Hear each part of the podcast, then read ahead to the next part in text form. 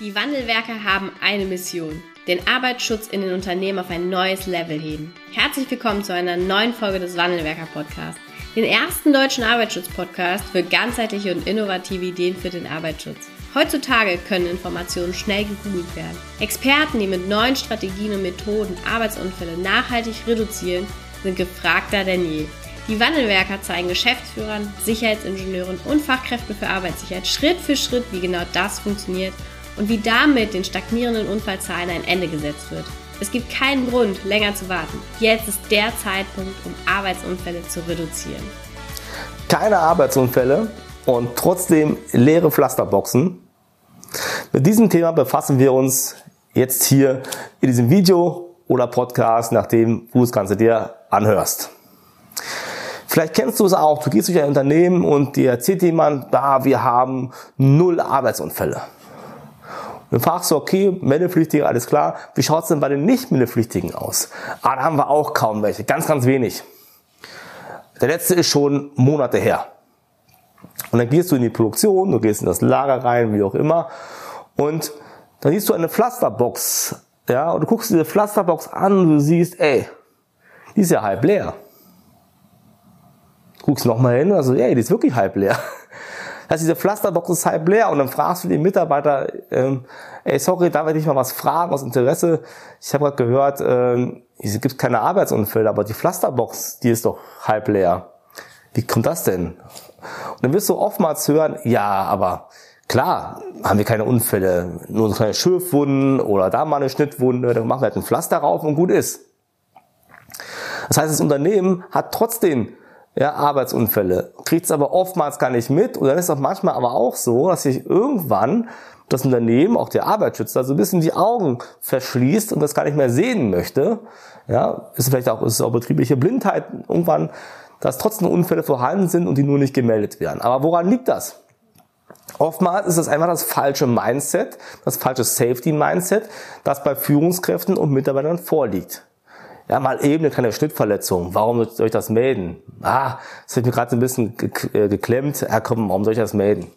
Indianer kennen keinen Schmerz. Ja, zum Beispiel. Das ist ein typischer Glaubenssatz, der vorhanden ist. Und wenn das zementiert ist, dann würde es schwer, dass diese Mitarbeiter, die Führungskräfte, Arbeitsunfälle, Bagatellunfälle melden. Ein Klassiker meines Erachtens. Ein anderes Thema ist aber auch der Meldeprozess. Wenn ich möglichst lange Prozesswege habe, die viel Aufwand bedeuten, dann ist die Hürde natürlich sehr, sehr hoch, ja, dass ein Unfall gemeldet wird. Wenn die Führungskraft weiß, okay, wenn ich jetzt diesen beinahe Unfall, diesen, diese Bagatellunfall, diesen Bagatellunfall melde, das kostet mich zehn Minuten oder fünf Minuten, die Nachbereitung, ja, für so eine kleine Sache kostet mich eine Stunde, dann ist die Hürde sehr, sehr hoch. Das ist also auch ein Grund, warum Unfälle meiner Erfahrung nach äh, aus der betrieblichen Praxis nicht gemeldet werden. Der dritte Punkt, den es auch gibt, ist die Angst vor Sanktionen.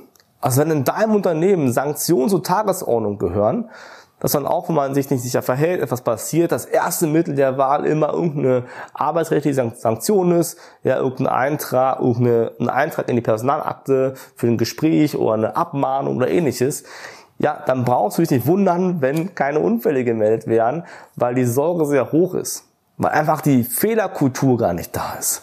Und das erlebt man eigentlich sehr oft, dass sich äh, Unternehmen, die sagen, sie haben null Arbeitsunfälle oftmals genau auch so vorgehen. Es mag auch Ausnahmen geben, aber oftmals, wenn es nun Unfälle wirklich gibt und dieses Phänomen Pflasterbox da ist, ist es ein sehr starkes Indienst dafür, dass die Fehlerkultur nicht vorhanden ist.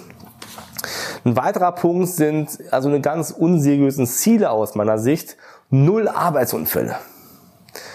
Und ich glaube, es geht nicht darum, dass ich nicht äh, der Vision, die Vision Zero auch habe, dass wir irgendwann mal wirklich in Richtung der Null kommen können, diese große Vision, wie mal das auch funktionieren soll.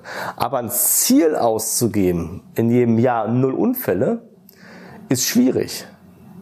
Weil am Ende des Tages ist es nicht, ist es zum Beispiel für eine Führungskraft, die dieses Ziel auch als Jahres, als Jahresziel hat, ja gar nicht eigenständig bewältigbar. Das heißt, dann kann es schneller dazu kommen, dass ein Unfall passiert, der gemeldet wird und der wird dann vertuscht, weil dieses null Jahre, null Unfallzähler ist. Das sind so, so vier Punkte, die, wo ich immer wieder sehe, die ein Problem darstellen, warum Pflasterboxen leer sind und zugleich, dass die Unfallmeldekachel auch leer ist. Doch was kannst du tun?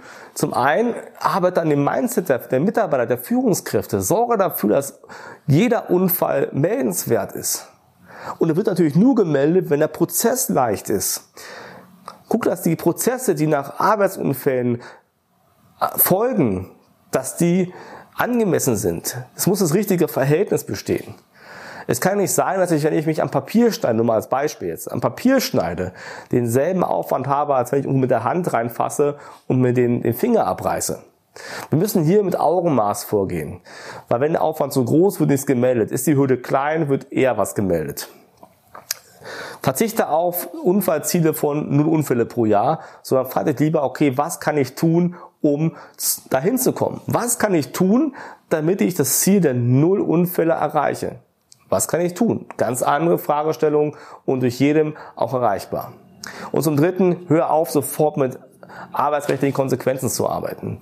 Das hilft weder dir was, noch, noch äh, den Mitarbeitern, noch dem Unternehmen in Summe. Das hilft einfach nichts. Du musst dir die Mühe machen, ja, oder ihr als Unternehmen müsst euch die Mühe machen, Führungskräfte gewinnen, Mitarbeiter gewinnen.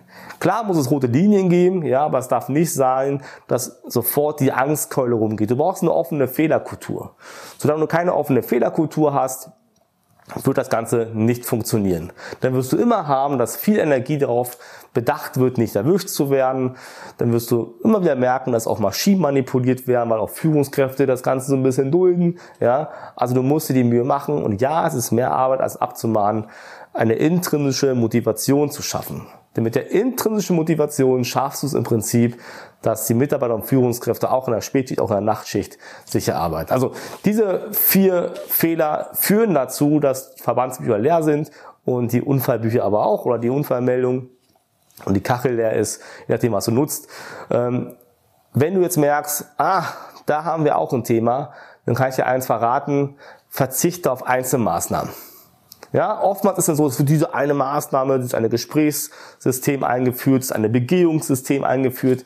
Das funktioniert alles nicht am Ende des Tages. Das ist ein kurzfristiger Erfolg, wird da sein, am Ende des Tages kann das nicht funktionieren. Du musst nämlich von, von hier nach da zu kommen, brauchst du einen systematischen Plan, du brauchst einen systematischen Fahrplan, wie du dorthin kommst. Und das kannst du gerne mit uns machen als Sicherheitsingenieure aus, der, aus dem Mittelstand, aus dem Konzern, sowie als leitende Angestellte früher, wissen wir genau, wo du gerade stehst, was die Herausforderungen sind. Also lass uns sprechen. Wir finden gemeinsam in den meisten Fällen immer einen Weg, wie du von A nach B kommst, systematisch, nachhaltig, ohne die Organisation zu überfordern. Also geh jetzt auf www.wandelwerker.com und buch dir jetzt dein kostenloses Erstgespräch bei uns.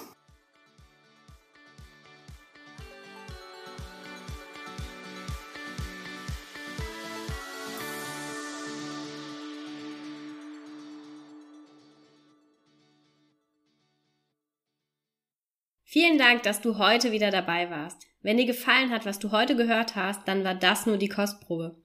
Willst du wissen, ob du für eine Zusammenarbeit geeignet bist? Dann gehe jetzt auf www.wandelwerker.com-termin und buche dir einen Termin. In diesem 45-minütigen Beratungsgespräch wird eine Strategie für dich erstellt. Du erfährst, in welchen Schritten du an der Einstellung der Menschen im Unternehmen arbeitest, sichere Gewohnheiten schaffst und somit die Arbeitsunfälle nachhaltig reduzierst. Vergiss eine Sache bitte nicht. Wenn seit Jahren die Unfallzahlen bei dir stagnieren, dann verbessert sich der Zustand nicht von alleine. Du brauchst einen Berater, der dir zeigt, welche Schritte du befolgen sollst und welche lieber nicht. Wenn du wissen willst, ob du für eine Zusammenarbeit geeignet bist, dann sichere dir jetzt unter www.wandelwerker.com-termin deinen persönlichen Termin.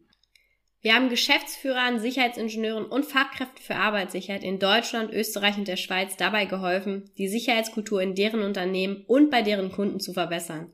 Als Kooperationspartner des Verbandes für Sicherheit, Gesundheit und Umweltschutz bei der Arbeit liegt es uns am Herzen, dir das notwendige Handwerkszeug auf dem Weg zur Vision Zero zu zeigen und bei der Umsetzung zu unterstützen.